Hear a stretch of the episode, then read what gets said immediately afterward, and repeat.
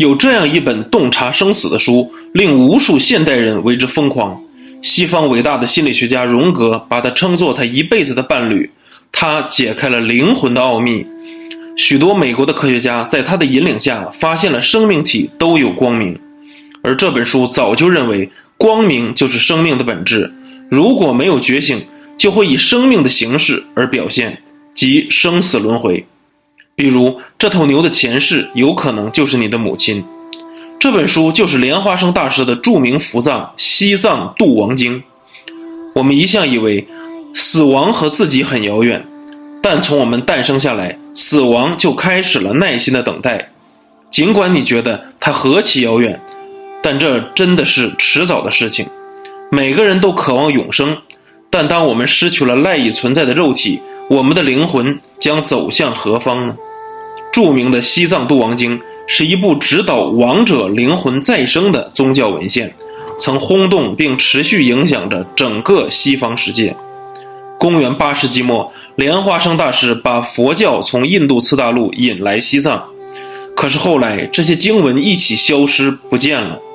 在公元九世纪的中叶，吐蕃最后一任赞普朗达玛灭佛之时，为了保护这部传世经典，他被埋藏于地下。成为了最伟大的伏藏品。六百年后的十四世纪，西藏的密宗行者觉藏大师仁增噶玛宁巴从色丹河畔的甘布达山发掘而来，西藏度亡经得以重现人间。西藏度亡经的原名是中阴文教得度经，是指一个情境的完成和另一个情境的开始，两者的过渡或者间隔。所以，中阴的意思就是指一个生命或灵魂从死亡到超生的过程，在这个中阴的阶段，可以听闻教法而得到大解脱。中阴的这个名词代表了有情离开世间之后尚未投生的时段。西藏度亡经中描述了人死后重新投胎前前的三个阶段，第一个阶段叫临终中阴，第二个阶段叫实相中阴。第三个阶段叫投身中阴，整个过程一共是七七四十九天。人的外气和内气停止后，灵魂离开了人的身体，有三天半处于无意识的状态，这个过程叫做临终中阴。这之后又开始恢复意识，回忆起自己的身份、名字、性别和家人，开始去寻找自己原来的家庭。当回到家，看到身边的人都围绕着自己的肉身在哭，或者听到别人在讨论自己的死亡，灵魂就会开始怀疑自己真的死亡了，就会想办法回到身体中。当发现回不到身体中，彻底意识到自己死亡时，就会变得很伤心。这个时候就开始进入了十相中阴。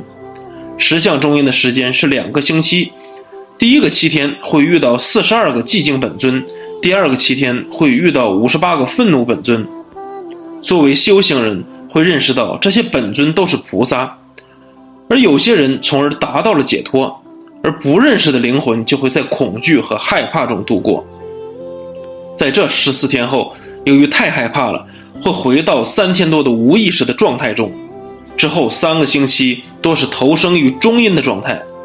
灵魂处于寻找下辈子投胎的过程中，经历了漂泊、痛苦、紧张和孤独。四十九天是最长的中阴时间，有些造业深的人不会有这么长的中阴时间，就会直接进入地狱。修行好的灵魂会直接进入自己修行的菩萨的净土，也会只在中阴待一个星期的情况下，这都是取决于各自的业力。人很难与这个世界分离，也许会徘徊在三种中阴的过程中。如果无法觉醒，四十九天以后可能会往生为动物或者下地狱，即六道轮回之中。你不要感觉到寂寞，这是大家都要经历的。你不要舍不得这个世界，因为所有的人都难逃一死。停止呼吸后，你会看到一道光明，这就是生命的本质。这道光无色无味，纯净空洞，充满喜悦。这是一条超越生死的精神之流，让自己融入这道光。这道光将引导死者前往解脱，即自性中阴。死者不知道自己是生是死，他看得到家人，听得到他们的哭泣，所以家人们不要哭泣，这只会使死者的神识更加糊涂。用直白的角度说，度亡就是超度亡灵，其帮助那些死亡的人或生命找到灵魂的升天或转世之路。据传说，那些临终之人的遗体前，在其呼吸不停之际，有一位曾经是亡者的上师喇嘛，或者一位曾为王者信赖的教中同修，或者是一位曾为王者敬爱的好友，趋近他的耳畔，但不触及身体。按照仪轨唱诵这部救度大法，能使得身在中阴境中的亡灵解除种种中阴险难的恐怖，乃至正不生不灭的法身境界，获得报身佛果，以了却生死轮回之苦。根据经文，人在临死的片刻会面对一道光，而感受到无比的喜悦。根据藏传佛教的教义，生命的一切基于人的神识。而神识由纯粹的光所组成，当神识离开肉体的时候，那就是死亡。当神识离开肉体时，会感觉到一种完全疏解而安定的感觉，然后神识会被一道明亮且难以形容的美丽光芒所吸引。它不会是优美的乐音，或者是缤纷的烟雾，而的确是一种亮丽的明光。明光之所以如此亮丽美丽，乃是因为。是你最原初的本质，向着强烈慈悲的佛光过去，不要凑近暗淡诱人的光，一定要小心。如果你被这道光吸引了，你就得不到解脱，而且会再次堕入轮回。如果在自性中阴及法身中阴中迷失了，再生中阴就开始了。死者会感觉到有一个身体，由于前生有执着的身体的习气，可以穿过石头。高山树木，如果你将投胎到人道，你会有缘看到有缘的父母同房，你会情不自禁地被吸引进去。你可能会看到森林中的山洞，千万不要进去，你会投胎成为畜生的。更不要过去，那是无边的旷野，那是恶鬼道。